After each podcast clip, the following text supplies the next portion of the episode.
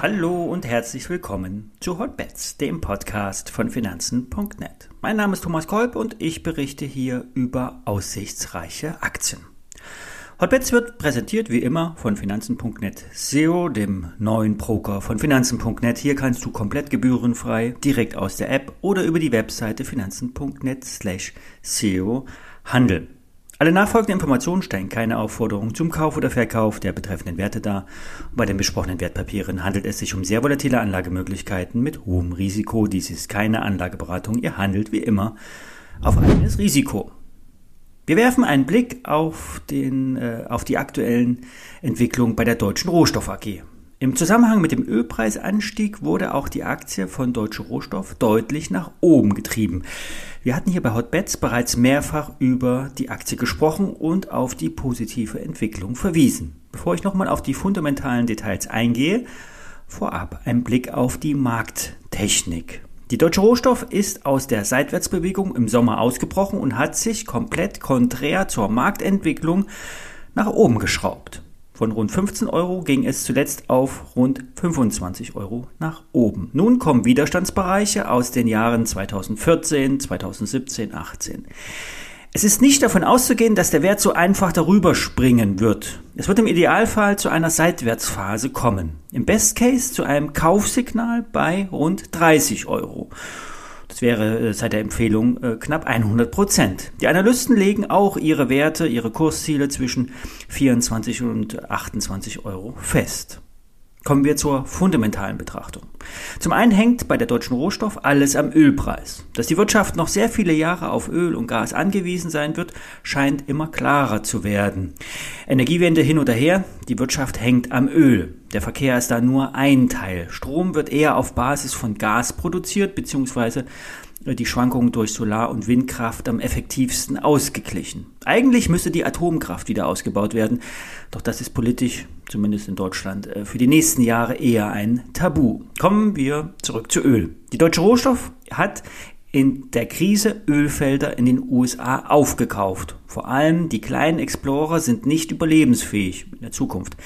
Die Deutsche Rohstoff hat für alle Bestandsölfelder die Produktion bzw. die Pumpen angeschmissen und verkauft wie wild Öl. Um äh, bei dem Preisverfall, Preisverfall äh, um bei einem möglichen Preisverfall am Ölmarkt nicht kalt erwischt zu werden, wurden zuletzt die äh, hohen Preise eingeloggt und äh, eine Absicherungsstrategie, zumindest für die nächsten sechs bis zwölf Monate, rollierend nach vorn umgesetzt. Das Ergebnis wird zum einen durch den operativen Cashflow getrieben und Börsenspekulationen im Rohstoffsektor führen auch zu äh, verdeckten Gewinnen in der Bilanz. Nach eigenen Angaben schlummern noch fast 6 Millionen Euro in den Büchern. Wie bereits besprochen, soll der Umsatz im nächsten Jahr bei leicht über 100 Millionen Euro liegen und beim äh, Ergebnis vor Zinsen, Steuern und Abschreibung im Best Case bei 73 Millionen. In der Kasse sind rund 70 Millionen Cash. Das KGV liegt bei geschätzten 12 und eine stetige Dividendenzahlung wird ebenfalls angestrebt. Fazit, die Aktie ist am Ziel. Wer rechtzeitig eingestiegen ist, kann den Stop nachziehen. Vielleicht beim Hoch bei rund 30 Euro etwas auf Tasche nehmen und weiter unten nochmal versuchen einzusteigen. Wer keine alternative Investmentidee hat, bleibt bei der deutschen Rohstoff dabei. Ein attraktiver Wert auf dem Rohstoffsektor. So sieht es auch Börse Online. Für Börsengeflüster ist der Wert der günstigste Titel auf dem heimischen Kurszettel. Der Börsenwert, aktuell mit rund 130 Millionen Euro, ist durch die liquiden Mittel sehr gut zu rechtfertigen und bei einem erwarteten Umsatz von 100 Millionen Euro viel zu billig, laut Gerion Kruse. Zu billig oder zu teuer, das ist ja immer auch, äh, kommt ja immer ein bisschen auf die Sichtweise an. Der Autobauer, der chinesische Autobauer BYD steht im Aktienkurs vor einem Allzeithoch. Ist hoch bewertet. 100 Milliarden stehen auf dem Tacho. Aber im Vergleich zu Tesla wird die Firma von Elon Musk achtmal so hoch bewertet. BYD wird bald 600.000 Fahrzeuge verkaufen.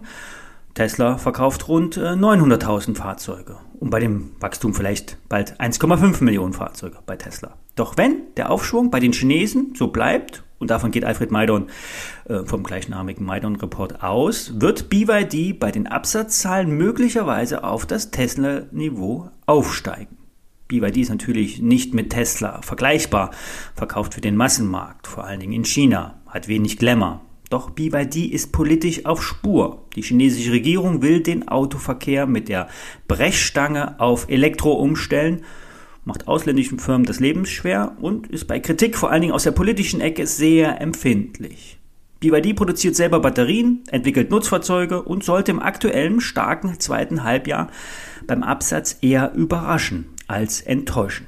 Fazit, die Bewertung ist nur mit dem Wachstum zu rechtfertigen. BYD ist beim Umsatz mit dem 2,5-fachen Wert bewertet. Das Wachstum ist enorm und rechtfertigt somit den Preis. Hier ist auch noch Luft nach oben. Beim Sprung über das Allzeithoch sind Kurse über 35 Euro möglich. Unterstützt wird das auch durch die Umrechnungskurse.